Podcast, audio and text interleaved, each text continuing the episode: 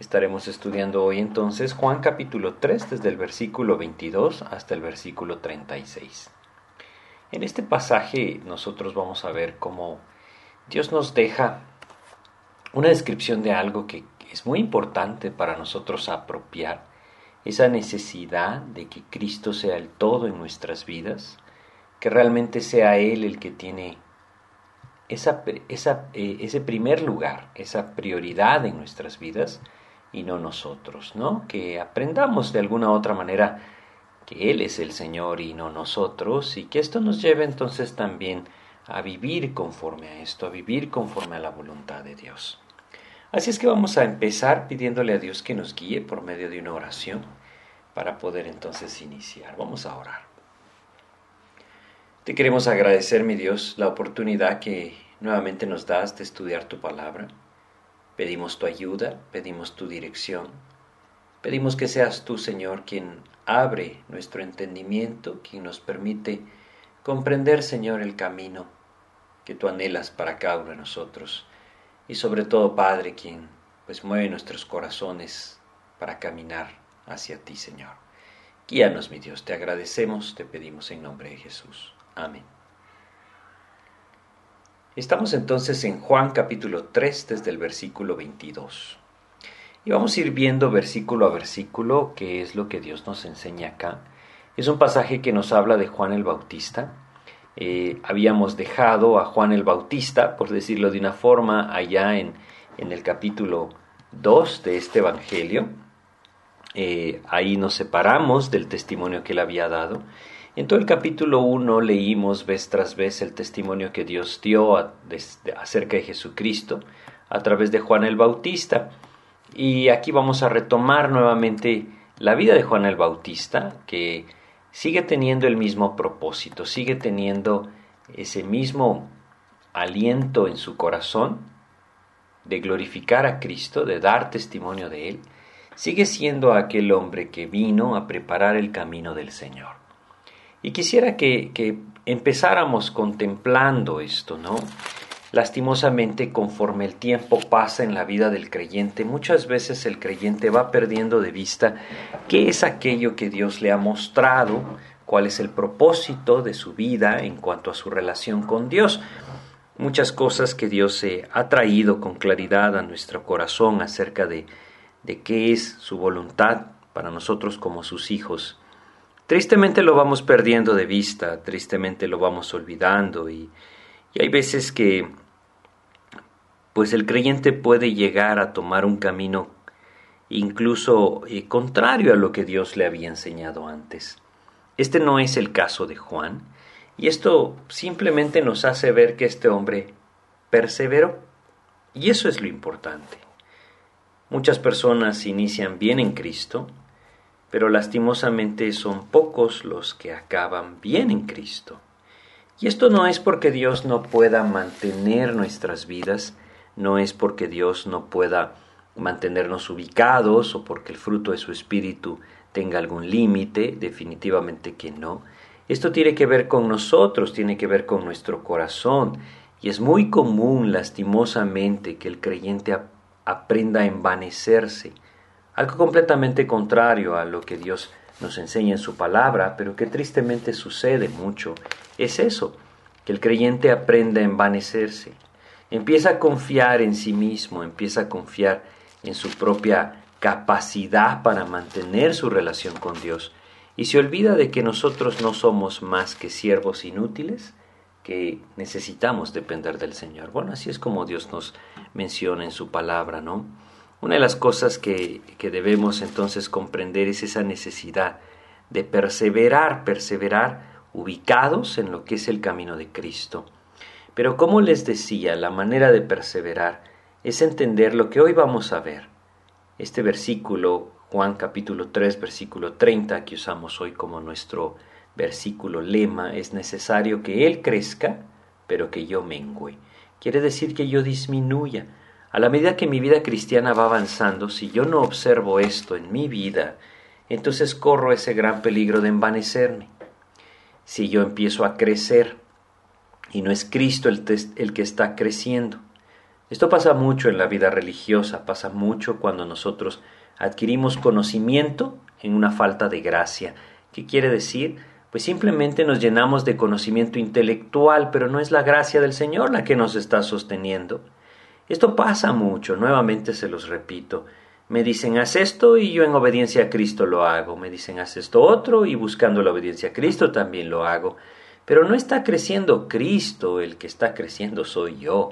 Y ahí es donde entonces llega el momento en que yo puedo llegar a envanecerme y ver hacia atrás y pensar que todo lo he forjado yo.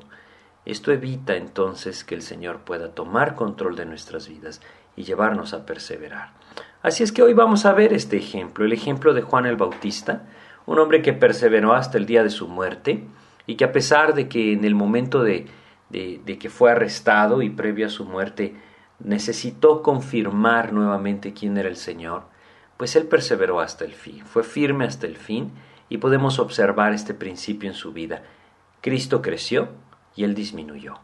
Bueno, es algo bien importante. Así es que vamos a empezar a ver el capítulo 3 del Evangelio de Juan, versículo 22, empieza diciendo, después de esto, ¿qué quiere decir después de esto? Bueno, después de lo que el Señor estuvo en Jerusalén, recordemos, había subido a Jerusalén para la fiesta de la Pascua, estuvo ahí, purificó el templo, luego tuvo ese encuentro con Nicodemo, y luego entonces dice el versículo 22, después de esto, vino Jesús con sus discípulos a la tierra de Judea, y estuvo ahí con ellos y bautizaba se movió de lugar, ¿no? Es decir, eh, vino, como dice acá, a la tierra de Judea y estuvo ahí con ellos y bautizaba. Definitivamente que bautizaba donde había agua y este lugar pues era el río Jordán, a donde ellos iban y ahí bautizaban. Así lo hizo también Juan el Bautista. Entonces el Señor desciende hacia el río Jordán y empieza de cierta forma eh, pues a dar a conocer cada vez más ese mensaje, ese mensaje de redención por medio de la fe en Él, ¿no? Y entonces nos dice que estuvo ahí con ellos y bautizaba. Solamente debemos recordar que, aquí mismo en, en, Juan mismo, vamos a ver más adelante que, realmente Él no bautizaba, que los que bautizaban eran sus discípulos, pero aquí se nos dice que Él estaba ahí, ¿no? Y la idea es que, que Él estaba en ese lugar pendiente de lo que cada uno necesitaba. Eh, leámoslo en Juan capítulo 4, versículo 2, nos dice, Juan 4, 2, dice, aunque Jesús no bautizaba sino sus discípulos, ¿no? Pero ahí estaba el Señor Jesucristo y todo era una representación de lo que el corazón padecía o más bien de lo que sucedía en el corazón cuando la persona ponía la fe en Cristo, ¿no? De eso se trataba el bautismo, como lo conversábamos en el estudio anterior de Juan capítulo 3, esta conversación que el Señor tuvo con Nicodemo. No hay salvación en el bautismo, el bautismo es claramente una muestra externa de lo que el Señor hizo en el corazón cuando el Espíritu Santo viene a morar al corazón. Así es que se nos dice aquí que Jesús salió de Jerusalén, un día antes había purificado el templo, había estado con Nicodemo y ahora se mueve hacia la tierra de Judea. En la tierra de Judea se encontraba otra persona. Versículo 23 nos dice, Juan bautizaba también en Enón, junto a Salim, porque había allí muchas aguas, y venían y eran bautizados. Ahora Juan el Bautista ya era muy conocido, y sus discípulos estaban ahí para permanecer con Juan. Y debemos empezar a ver algo acá. Juan fue un predicador, por llamarlo de una forma, que perdió sus seguidores, perdió a sus discípulos, no porque él no los pudo mantener o porque él se desvió, sino porque ese era su propósito. El propósito de Juan no era buscar algo para sí mismo. El propósito de Juan seguía siendo el mismo que él declaró al principio de este Evangelio. Si nosotros regresamos al capítulo 1 del Evangelio de Juan, y nosotros leemos en el versículo 6 y 7, dice, habla de Juan el Bautista, o Juan el que bautiza, así se traduce su, su nombre o el llamado que le dan. Dice, hubo un hombre enviado de Dios, el cual se llamaba Juan, este vino por testimonio para que diese testimonio de la luz, a fin de que todos creyesen por él. Ese era el propósito de la vida de Juan, él nunca lo perdió de vista, él siempre supo que este era el propósito de su vida, y por eso estuvo él dispuesto a quitarse de un medio, a permitir que el Señor fuera el que continuara la obra, porque él sabía que había venido. Juan, como les digo, ya era conocido, los discípulos que Juan tenía estaban ahí para permanecer con Juan, ellos esperaban de cierta forma que Juan trascendiera. Y por eso entonces eh, vemos que va a haber un conflicto entre los seguidores de Juan y los seguidores de Jesús, o más bien en el corazón de estas personas que ven que Juan está perdiendo protagonismo, ¿no? El versículo 24 de Juan 3 nos recuerda, porque Juan no había sido aún encarcelado, pues más adelante vamos a hablar un poco de esto, él fue encarcelado, Herodes le quitó la cabeza, ¿por qué le quitó la cabeza? Porque Juan era claro en hacer ver el pecado en la vida de Herodes. Qué tremendo que es esto, ¿no? Y creo que es una de las cosas que no podemos dejar de contemplar cuando hablamos de Juan el Bautista. Era un hombre que no se detenía. Él veía el pecado y decía, momento, esto es pecado. Hoy en día nosotros tristemente vivimos en una sociedad, en un mundo, en donde esto no es algo que nosotros quizá querramos, porque muchas veces padecemos eh, rechazo por esto, o tenemos el temor de hacerlo cuando no tiene sentido. Juan el Bautista estuvo dispuesto a que le quitaran la cabeza por señalar el pecado, y nosotros a veces no estamos dispuestos ni siquiera a recibir una mala cara por hacer ver el pecado. Ahora, no se trata de que nosotros debamos ir por el mundo señalando el pecado a los demás. Hay ocasiones en las que Dios nos da la oportunidad y debemos señalar hacia la palabra, hacia Cristo. Bueno, Juan entonces dice, no había sido encarcelado, y llegamos al versículo 25. Dice acá, entonces hubo discusión entre los discípulos de Juan y los judíos acerca de la purificación. Esta eh, discusión que hubo con respecto a la purificación era muy claro, eh, eh, es muy claro lo que sucedió. La purificación era un ritual de los judíos que consistía en, en bañarse, en el lavamiento del cuerpo. En todo lugar debía existir un baño que era para este rito de lavamiento del cuerpo, un baño para que los judíos pudieran cumplir este rito de la purificación. Pero Juan estaba bautizando algo diferente, Juan estaba, eh, estaba perdón, predicando algo diferente. Juan estaba predicando el arrepentimiento para perdón de pecados. Eso era lo que él estaba predicando. Él decía, arrepentíos, arrepiéntanse para que sean perdonados sus pecados. Esto era lo que Juan predicaba y esto era lo que chocaba entonces con la tradición judía. Ellos decían, no, la purificación está en el lavamiento del cuerpo y Juan decía, el lavamiento del cuerpo no purifica, lo que purifica es el arrepentimiento. Es reconocer la condición de pecador y venir delante del Señor y confesarla para que entonces Él limpie eso es lo que él decía, ¿no? Si nosotros vamos un poco a Mateo capítulo 3 y leemos un poquito más acerca de Juan el Bautista, vamos a leer acá, desde el versículo 5 de Mateo capítulo 3, vamos a leer hasta el versículo 9. Dice lo siguiente, desde el 5 al 9 de Mateo 3. Y salía él Jerusalén y toda Judea y toda la provincia de alrededor del Jordán, y eran bautizados por él en el Jordán, confesando sus pecados. Porque esta era la predicación de Juan el Bautista, la necesidad de confesión. Y luego dice, al ver él que muchos de los fariseos y de los saduceos venían a su bautismo, les decía, generación de víboras, ¿quién os enseñó a huir de la ira venidera? ¿Qué frase la que les dice? ¿Les está llamando deliberadamente hipócritas? Esa es generación de víboras, les dice. ¿Quién os enseñó a huir de la ira venidera? E, e, esta pregunta, ¿quién nos enseñó fe? La fe en Jesucristo consiste en reconocer que Él pagó en la cruz por mis pecados, que Él es el único medio de salvación. La fe en Jesucristo consiste en ver a Cristo en la cruz y entender que el que debía estar ahí fui yo y que por su muerte yo puedo vivir que Él es el Hijo de Dios, Dios mismo hecho carne, quien viviendo una vida perfecta pagó por mis pecados. Bueno, estos hombres venían por conveniencia, no porque estaban buscando la verdad, y Él les dice, ¿quién os enseñó a huir de la ira venidera? Hoy en día existen personas que por conveniencia dicen, bueno, yo voy a hacer una oración y voy a decirle a Jesús que entre en mi corazón, no sea que de verdad me muera y me vaya al infierno. Ahí no hay fe y debemos entender que eso es a lo que Juan se refería. Lo que les dice en el versículo 8 es, Haced pues frutos dignos de arrepentimiento. Y no penséis decir dentro de vosotros mismos, Abraham tenemos por padre, porque yo os digo que Dios puede levantar hijos a Abraham aún de estas piedras.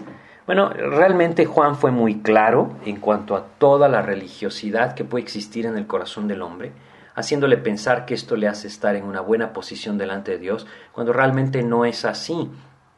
Hoy hay muchas personas que al preguntarles, por ejemplo, si creen en Cristo, si han recibido a Cristo, uno escucha esta pregunta, eh, perdón, esta respuesta, bueno, yo nací en un hogar cristiano. Es algo que he escuchado de la boca de algunas personas al compartirles acerca de Jesús. Pues nacer en un hogar cristiano es lo mismo que ser, decir yo soy descendiente de Abraham.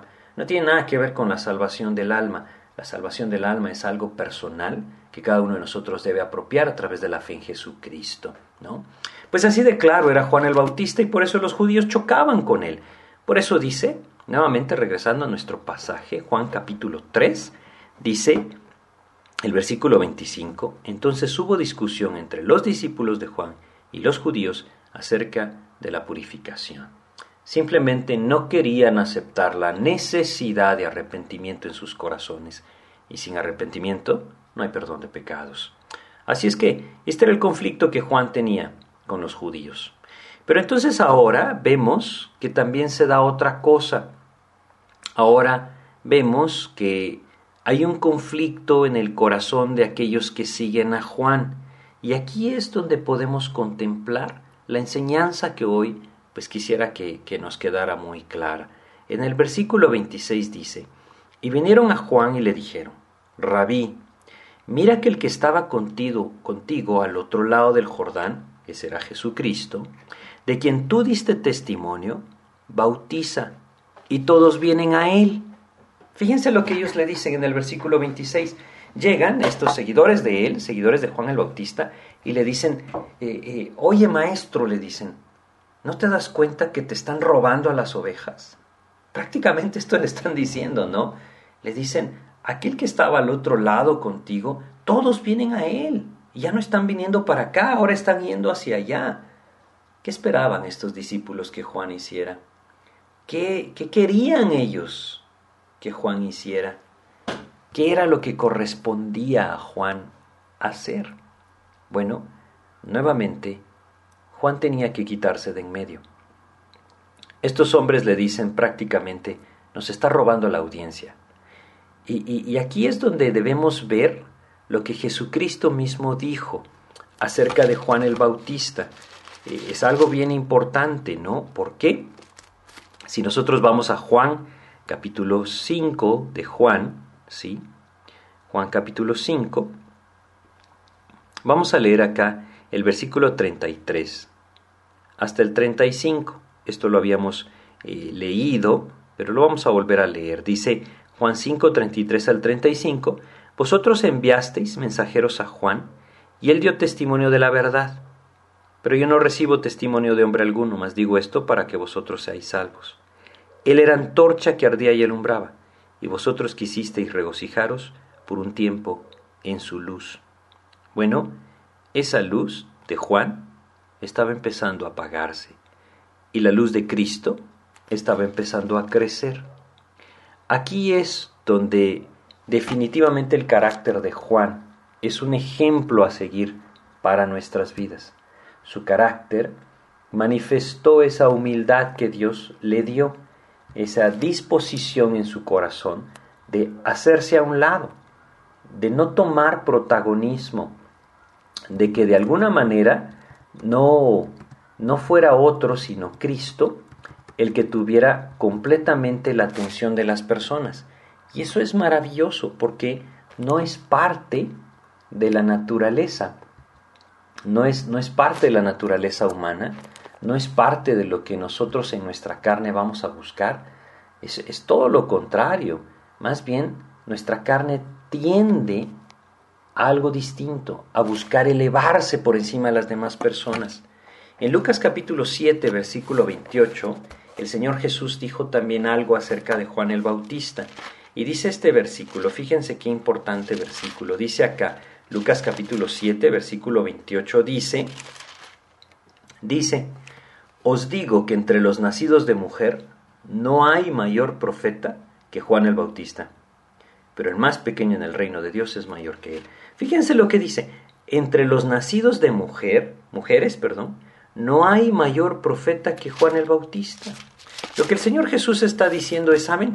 No ha existido otro en este mundo mejor, mayor que Él. Ahora, e, la posición de Juan el Bautista era tremenda, él era el que vino a preparar el camino del Señor, y hay muchos pasajes que, que nos enseñan esa tarea tremenda que Dios le encomendó. Pero fíjense, prestémosle atención a esto.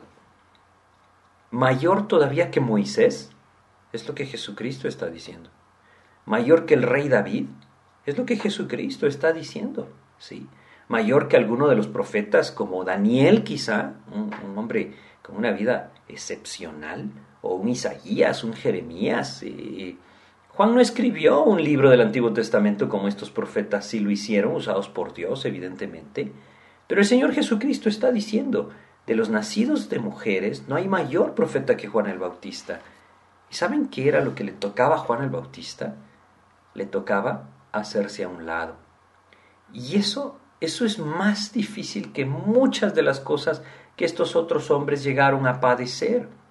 Moisés nunca tuvo que hacerse a un lado. Es decir, evidentemente él constantemente señalaba hacia el Señor y dirigía los ojos de las personas hacia el Señor, pero nunca llegó el momento en que Juan, perdón, en que Moisés fue irrelevante. No, hasta el día de su muerte, él fue el líder.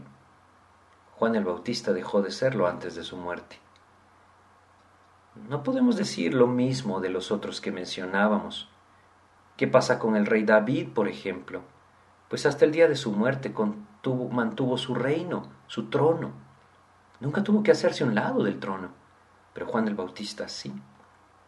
Y esta es una enseñanza que debe impactar nuestros corazones. ¿Por qué? Porque Dios envió a Juan el Bautista a preparar el camino. Definitivamente que es la enseñanza que tenemos en la Biblia. Él vino a preparar el camino. Él vino a abrir el camino, a preparar el camino y luego a hacerse un lado. Y eso es lo que a nosotros no nos gusta. Una de las cosas que afecta tanto, como les decía al principio, la permanencia o la perseverancia del creyente en su relación con Dios, es el envanecerse. Pasan los años de cristianismo y cada vez nos sentimos más.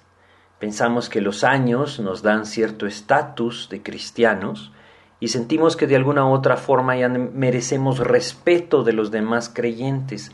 Incluso podemos ver a aquellos que están empezando en Cristo y tal vez podríamos decirles, ya un día vas a ser como yo. Esa es la naturaleza carnal que nosotros tenemos, tristemente. Es completamente contrario a lo que Dios busca en nuestras vidas. Y a menos que nosotros entendamos el mismo camino que Dios le enseñó a Juan el Bautista, la soberbia puede apoderarse de nuestras vidas. Nuevamente versículo 26 de Juan 3, vinieron a Juan y le dijeron, rabí, mira que el que estaba contigo al otro lado del Jordán, de quien tú diste testimonio, bautiza y todos vienen a él. Haz algo, Juan, le están diciendo. Haz algo, Juan, ¿por qué? Porque te están robando a las ovejas, porque te están robando la audiencia. Qué, qué hermoso es cuando los ojos se ponen verdaderamente en Cristo y no en aquel que está al frente. Hoy vemos esto y es muy triste. Los hombres se llevan la gloria y no el Señor. Esto no tiene sentido. Cuando ustedes vean una persona que aparentemente enseña la Biblia, levanta sus manos y le encanta que le aplaudan, cuidado, están siguiendo un falso maestro. Ese no es el camino de Cristo, el camino de la grandeza, el camino de los reconocimientos. Ese es el que el diablo quiere darle al hombre para torcer su corazón.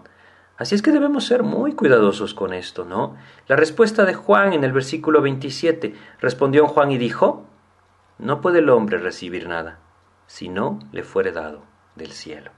Qué maravillosa respuesta. Él les dice, saben, este es el plan. Yo lo entiendo, lo reconozco y lo quiero cumplir. Yo debo hacerme a un lado.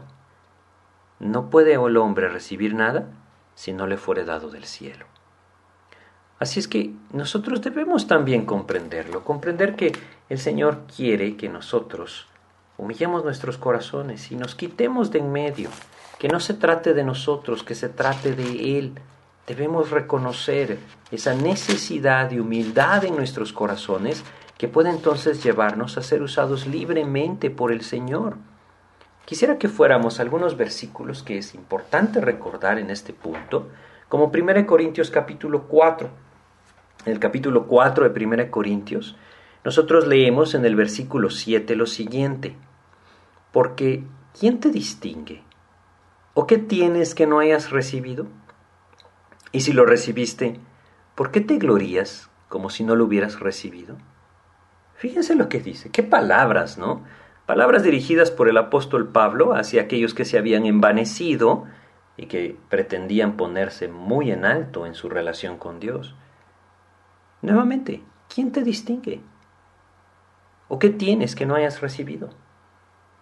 Cuán importante es reconocer que todo procede de Dios y que como Juan el Bautista lo dijo acá, no puede el hombre recibir nada si no le fuere dado del cielo. Si el Señor no hace la obra en nuestras vidas, entonces somos incapaces de hacerla.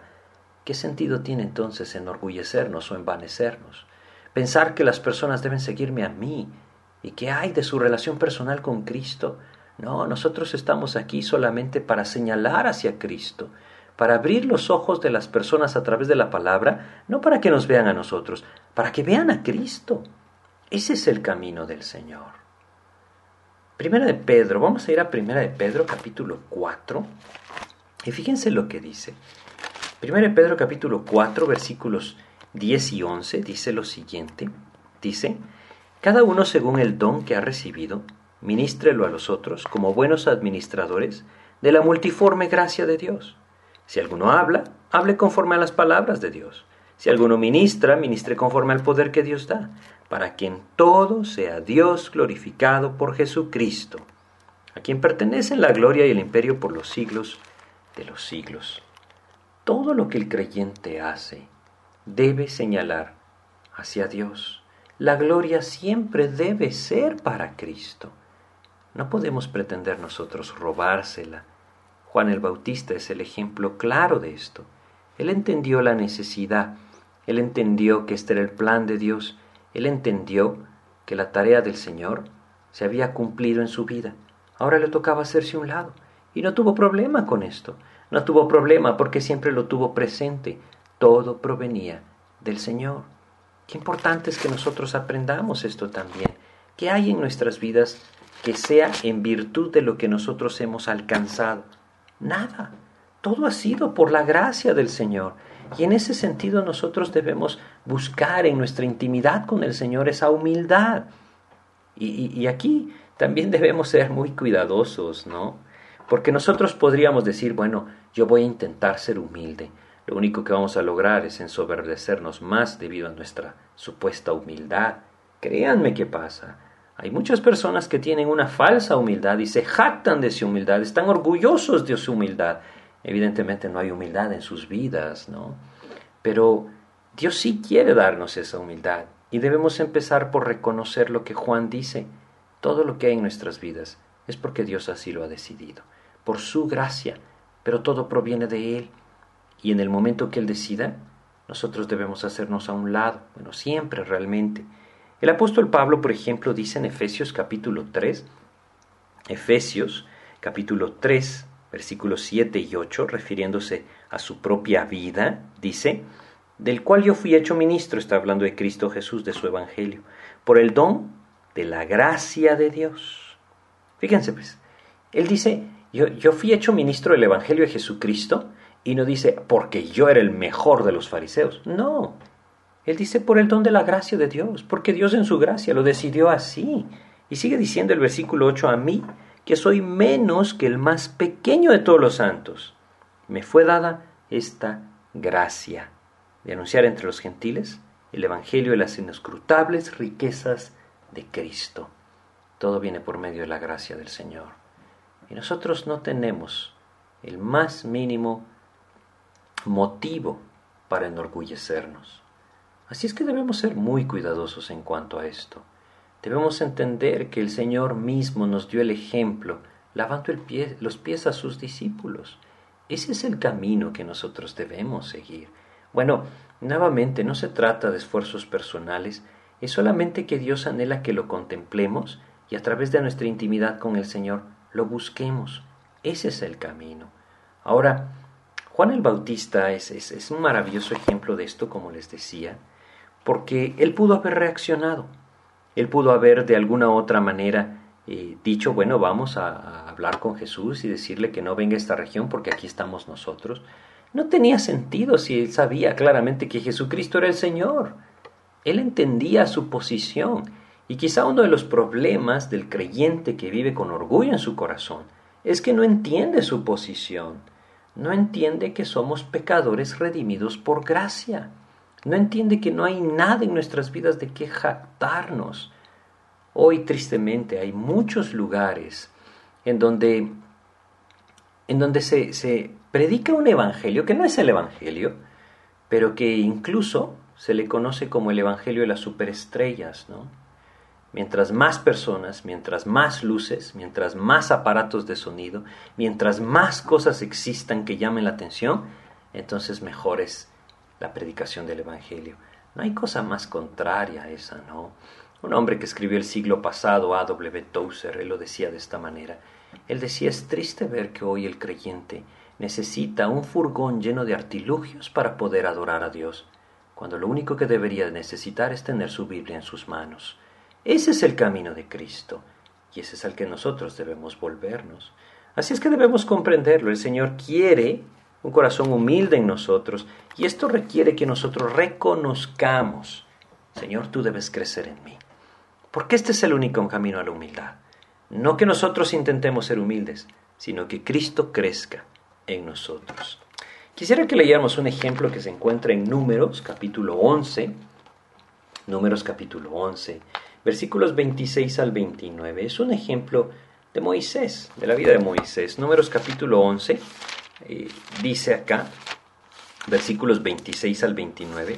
Esto nos eh, narra eh, un evento que sucedió cuando Dios trajo su espíritu sobre unos varones que estarían pues prácticamente ayudando a Moisés en la tarea de dirigir al pueblo.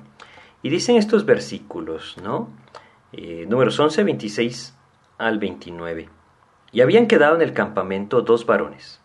No fueron a la, a, la reunión donde Dios eh, le había pedido a Moisés que fueran, dice, nuevamente, y habían quedado en el campamento dos varones, llamado el uno Eldad y el otro Medad, sobre los cuales también reposó el Espíritu.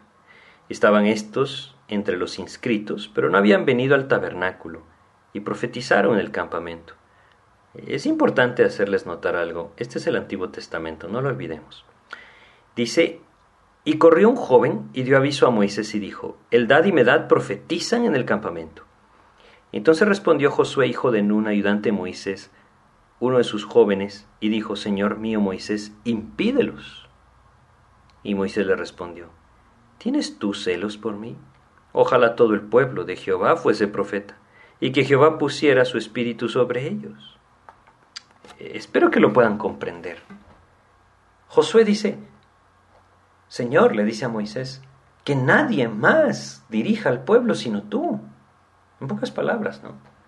Y Moisés les dice, ¿cómo así, Josué? Dios quisiera que todos siguieran con su espíritu al Señor. Bueno, es muy similar a lo que vemos acá, ¿no? Hoy en día, mm, lastimosamente, hay muchos creyentes que se levantan encima de otros y que tienen celo por sí mismos, pero no por Dios, y eso no tiene sentido. Necesitamos poner nuestros ojos nuevamente en Jesucristo. Él es el Señor, y Él es el que debe gobernar nuestras vidas. Él es el que merece toda la honra, Él es el que merece toda la gloria. Nosotros no somos más que vasos de barro que Él ha llenado en su gracia, conforme a su misericordia, conforme a su voluntad a través de su espíritu, pero no somos más que vasos de barro. Así es que, regresando a Juan capítulo 3, aquello que pareciera ser un conflicto realmente en el corazón de Juan no lo es, porque él entiende claramente su papel, él entiende que él está aquí solamente para dar testimonio del Señor Jesucristo, él entiende que él fue llamado por Dios a limpiar el camino, quiere decir predicar la palabra de Dios, fue llamado por Dios para preparar el camino, quiere decir enseñar el arrepentimiento para perdón de pecados, y después quitarse. ¿Por qué? No podía haber estorbo para la obra del Señor. No podía existirlo. No debemos nosotros depender de nosotros mismos, debemos depender del Señor. Hace varios años escuchaba un ejemplo acerca de un lugar en donde la persona que enseñaba la Biblia eh, faltó, quiere decir ya no estaba más en ese lugar, y entonces empezaron a buscar quién sería aquel que enseñara la palabra, que predicara la palabra en este lugar. Bueno, eh, en una ocasión llegó un joven justamente preparándose para compartir mensajes de la Biblia y subió al púlpito y empezó a compartir un mensaje lleno de contenido, lleno de información, muchas cosas que, llamaron la atención de la persona. Su estilo era llamativo, atractivo, eh, tenía energía, cuando terminó su mensaje, una anciana se le acercó y le dijo, Joven, qué hermoso mensaje presentó. Al siguiente fin de semana tocaba el turno de un anciano, un hombre mayor que durante muchos años había conocido a Cristo. Subió al púlpito y su mensaje fue sencillo, basado en la palabra. Constantemente volvía a la palabra y volvía a la palabra. Cuando este hombre terminó su mensaje y descendió del púlpito, la misma anciana se acercó a él y le dijo, Señor, qué maravilloso es nuestro Dios. Esa es la diferencia y espero que la comprendan. Si nosotros no nos quitamos de en medio, las personas entonces no estarán viendo a Cristo, nos estarán viendo a nosotros. ¿Qué sentido tiene que nos vean a nosotros? ¿Quiénes somos nosotros para que nos vean a nosotros? No, del que debemos hablar es de Cristo. Es a Él al quien deben ver. Y para esto es necesario que nosotros nos quitemos de en medio. Si no lo hacemos, podemos estorbar la obra del Señor. Así es que necesitamos entender lo que Dios nos está llamando a vivir acá, ¿sí? Y, y, por qué esto es un conflicto. Hoy en día, ¿por qué es un conflicto entre la vida y el creyente? Pareciera ser que no debería de serlo, ¿no? Es decir, ¿quién de nosotros no entiende que toda la obra de Dios, pues precisamente es de Dios en nuestras vidas y no nuestra, es que no podemos olvidarnos de algo. No podemos olvidar nuestra carne. No podemos olvidar que lastimosamente existe el creyente carnal. Quiere decir aquel creyente que no está siendo gobernado por Cristo, no está siendo gobernado por el Espíritu de Dios, sino que tristemente está siendo gobernado por su carne.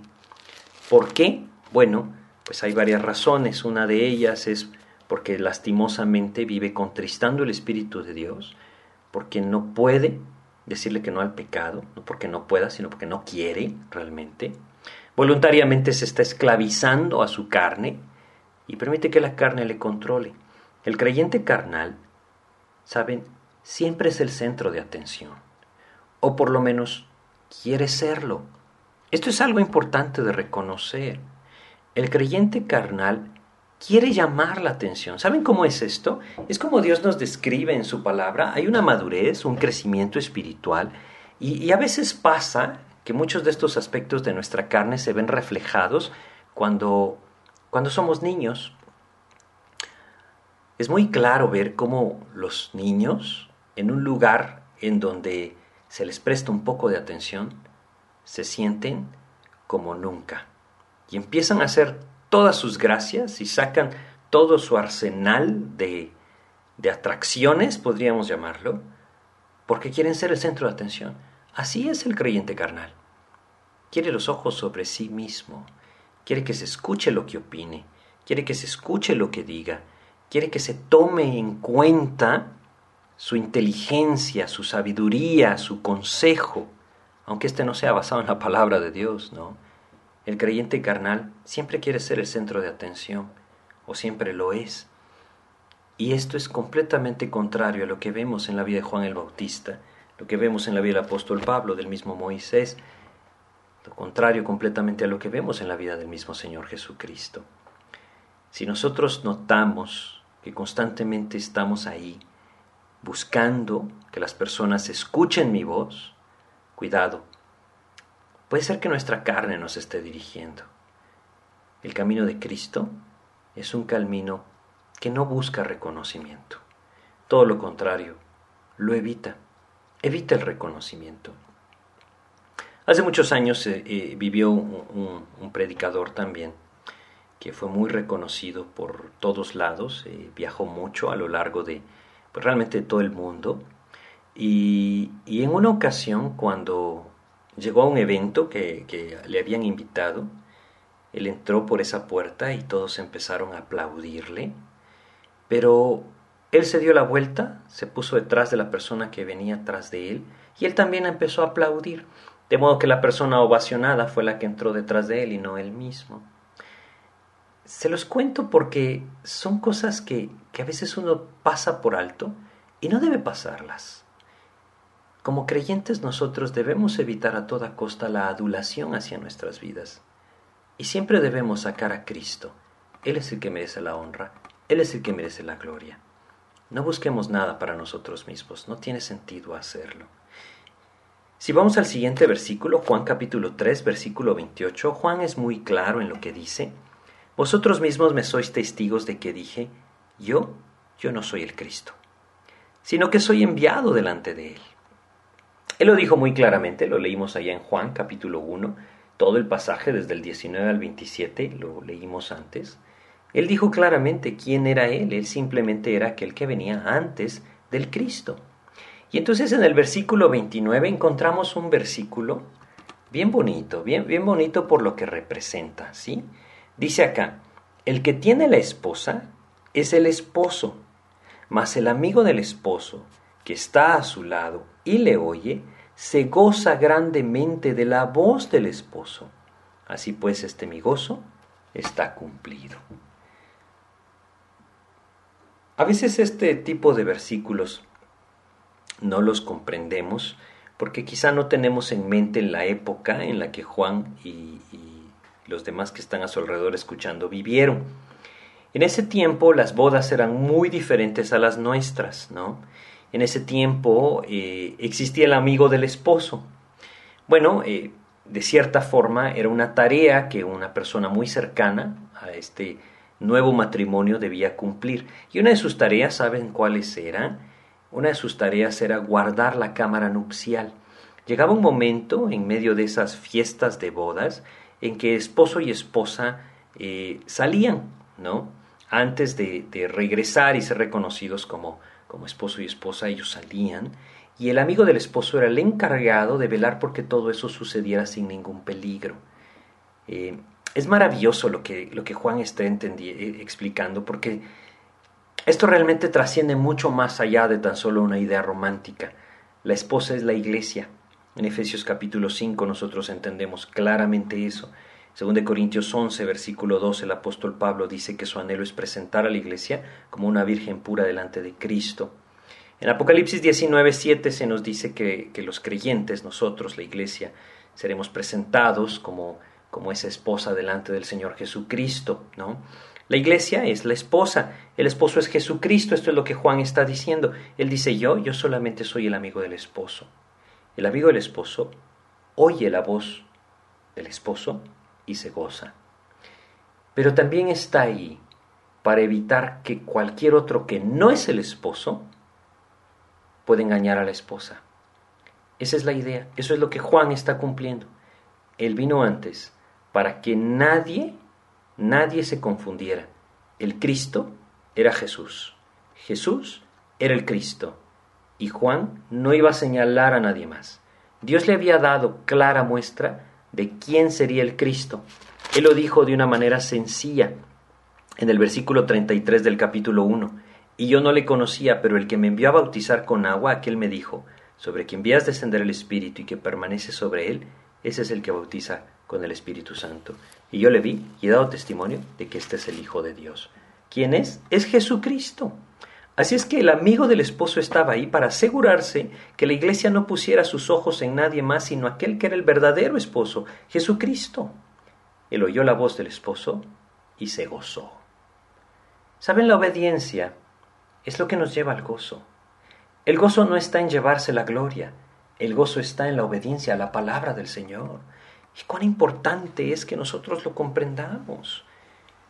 Si nosotros realmente anhelamos esa humildad en nuestras vidas, llegamos a la clave de todo esto. En el versículo 30, es necesario que Él crezca, se refiere a Jesucristo, pero que yo mengüe. ¿sí? Quiere decir, es necesario que Cristo cada vez sea más importante y que yo cada vez sea menos importante. Eso es lo que este versículo está diciendo. Es necesario que Cristo cada vez más tenga el primer lugar y que cada vez yo me vaya moviendo hacia el último lugar, en las prioridades de mi vida, en el propósito de mi vida, en todo aquello que existe en mi vida, ¿sí? Esa es la idea, cada vez yo disminuir, eso quiere decir menguar, o por lo menos pues la palabra griega que fue traducida menguar, eso es lo que significa de crecer, cada vez ser menos. Esa es la idea. Así es que si yo quiero vivir en humildad, no debo esforzarme en tenerla, eso me va a llevar al orgullo. Si yo quiero vivir en humildad, Cristo debe crecer en mi vida. El primer lugar de mi vida lo tiene que tener Cristo. Quitarse de en medio es no permitir que la carne estorbe el trabajo de Dios. Eso fue lo que Juan hizo. El creyente carnal muestra sus propias habilidades para hablar de Cristo, pero no muestra a Cristo, se muestra a Él mismo. Es necesario que Cristo cada vez crezca en nosotros y que nosotros disminuyamos. Que nosotros cada vez nos apaguemos más y que cada vez la luz de Cristo crezca. La verdadera humildad siempre va a traer la atención hacia Cristo, no hacia nosotros. Y la única forma que esto suceda es que Cristo crezca en nuestras vidas. Él es el que tiene que tener ese primer lugar. Él es el que debe tener la preeminencia. Definitivamente es algo que vez tras vez encontramos en las escrituras. Si nosotros vamos, por ejemplo, a Colosenses, en el capítulo 1 de Colosenses, vamos a leer acá el versículo 19 al 20 de Colosenses capítulo 1. Dice, perdón, capítulo 1, versículos 17 al 20, dice, y Él, está hablando de Jesucristo, y Él es antes de todas las cosas, y todas las cosas en Él subsisten, y Él es la cabeza del cuerpo que es la iglesia, Él que es el principio, el primogénito entre los muertos, para que en todo tenga la preeminencia, por cuanto agradó al Padre que en Él habitase toda plenitud, y por medio de Él reconciliar consigo todas las cosas, así las que están en la tierra como las que están en los cielos, haciendo la paz mediante la sangre de su cruz. Todo le pertenece a Él. Él debe ser el primer lugar en nuestras vidas. La única manera entonces de perseverar en nuestra vida, en un caminar correcto en Cristo, la única manera de vivir en esa humildad necesaria para ser usados por Dios, no es esforzarnos para obtenerla, es permitir que Cristo cada vez sea más importante, que cada vez Él vaya ocupando más áreas de mi vida en esa preeminencia. Quiere decir que toda mi vida ponga a Cristo en el primer lugar. Que todas mis decisiones contemplen primero a Jesucristo. Que todas las cosas que hago contemplen primero a Jesucristo. Que mi vida gire en torno de Cristo. Que todo lo que yo pretendo ser siempre apunte hacia Jesucristo. La única manera de que esto sea una realidad es que yo vaya a su palabra. No podemos desligarle a Cristo de la palabra. Si yo quiero que Cristo crezca, yo debo entonces buscar su palabra, crecer en su palabra, permitir que en su palabra Él cada vez sea más importante para mí. Así es que es un ejemplo maravilloso el de Juan el Bautista, un hombre que se hizo a un lado para que Cristo tuviera el primer lugar. ¿Qué hay de nosotros? ¿Qué hay en nuestro corazón? ¿Qué hay en nuestro interior? Día a día nos estamos haciendo a un lado para que Cristo tome ese primer lugar. O preguntémonos más bien de esta manera, ¿quién ocupa ese primer lugar en el corazón? ¿Quién está sentado en el trono de mi corazón? ¿Soy yo mismo o está Cristo ahí sentado? Pues lo que Él anhela es que yo me levante, le permita el sentarse y yo me incline delante de Él. Eso es lo que Juan hizo y eso es lo que Dios busca en nosotros, que el que gobierna nuestras vidas realmente sea Jesucristo. Esto se va a ver reflejado en nuestra manera de vivir, en nuestra manera de comportarnos, en nuestras decisiones, en todo aquello que hacemos, en nuestra manera de dirigirnos o, relacionarnos con los demás. Todo el testimonio de Cristo funciona cuando Cristo es el primer lugar. Es necesario que Él crezca, que nosotros cada vez seamos menos. Así es que, pues vamos a terminar acá. Vamos a terminar pidiéndole a Dios que, que nos guíe en esto que hemos compartido y, que a través de su palabra pues Él pueda seguir enseñándonos, ¿no? Vamos a hacer una oración entonces. Señor, te queremos agradecer, Padre, porque tú nos recuerdas que nuestra necesidad es esta, nuestra necesidad es que cada día tú seas eh, el que gobierna, que cada día nosotros nos hagamos a un lado y te entreguemos a ti el primer lugar de nuestras vidas, Señor. Que nuestras vidas, que nuestras decisiones, que todo lo que pretendemos ser esté orientado hacia ese trono en donde tú debes estar sentado, Señor. Ayúdanos pues a comprender que el robarte la gloria es algo terrible, que tú mismo, Señor, nos dices que no darás tu gloria a nadie más, que eres tú el único que la debe tener, porque pues eres tú quien la merece, Señor. Te pedimos tu ayuda para comprender esto, Señor. Ayúdanos a perseverar en ti, dándote a ti día a día ese primer lugar.